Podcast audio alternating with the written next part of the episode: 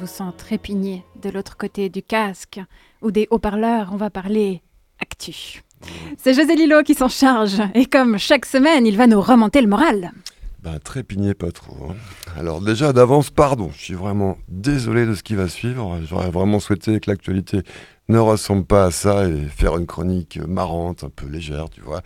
Bien dans ma vibes naturelle, qui envoie du bon feel good maintenant que les beaux jours reviennent, mais patatras, badaboum et même saperlipopette. Oui, oui, saperlipopette.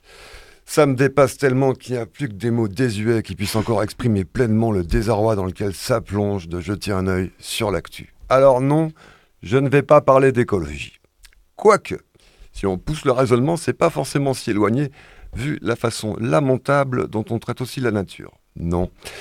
Là, hélas, c'est la façon lamentable dont on traite les femmes dont il s'agit. Et quand je dis on, alors s'il vous plaît, désincluez-moi par pitié de ce on, je ne veux rien avoir à faire avec ces on qui pullulent de partout, et je me permets également de parler pour mon camarade chroniqueur ici présent, Olivier, qui se désinclut avec moi.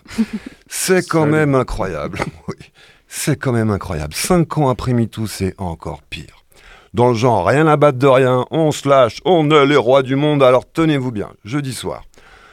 On apprend par des élus de gauche du Grand Conseil vaudois, qui n'en peuvent plus, qu'elles sont régulièrement confrontées de la part d'élus de droite, de ce même Grand Conseil vaudois, à des propos sexistes du type « les belles plantes, ça s'arrose » ou « faites le ménage au lieu de crier ».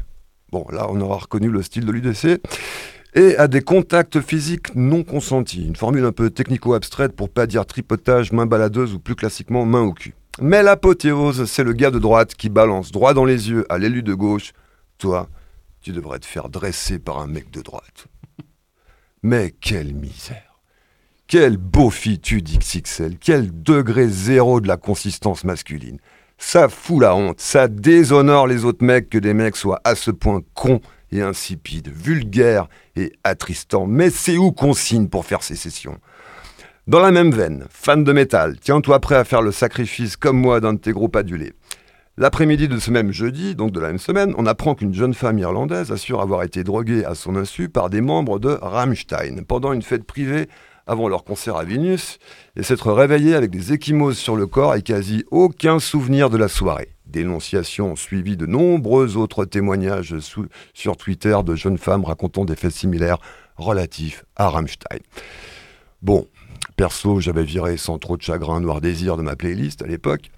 Ça m'avait fait un peu plus mal déjà avec Marilyn Manson, mais alors Rammstein, perso, c'est dur. Si cette affaire se confirme, mais bon, vu les mœurs dans les backstage des célèbres, il y a peu de doute. Bref. Allez, c'est pas fini. Ce jeudi toujours, c'est l'ex-entraîneur de Swiss Tennis, Yves Allegro, qui est définitivement condamné par le tribunal fédéral pour abus sexuels sur une membre de la délégation autrichienne lors d'une réunion d'entraîneurs européens en Estonie en 2014. Tennis, métal, député de droite vaudois, en fait, il n'y a pas la moindre différence. Bon, je passe sur l'habitante du Petit Lancy poignardée par son mari de la veille.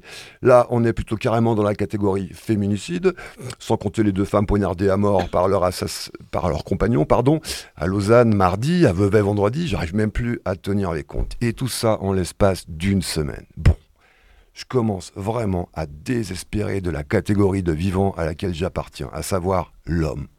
Mais l'homme pas au sens générique d'humanité, ce, serait lui faire trop d'honneur, non. L'homme au sens genré de machin masculin avec bitounette à l'entrecuisse et la pulsion de baise qui lui sautille dans sa cervelle d'un neurone à l'autre jusqu'à proliférer et occuper l'intégralité des 100 milliards de neurones que contiennent pourtant le cerveau humain.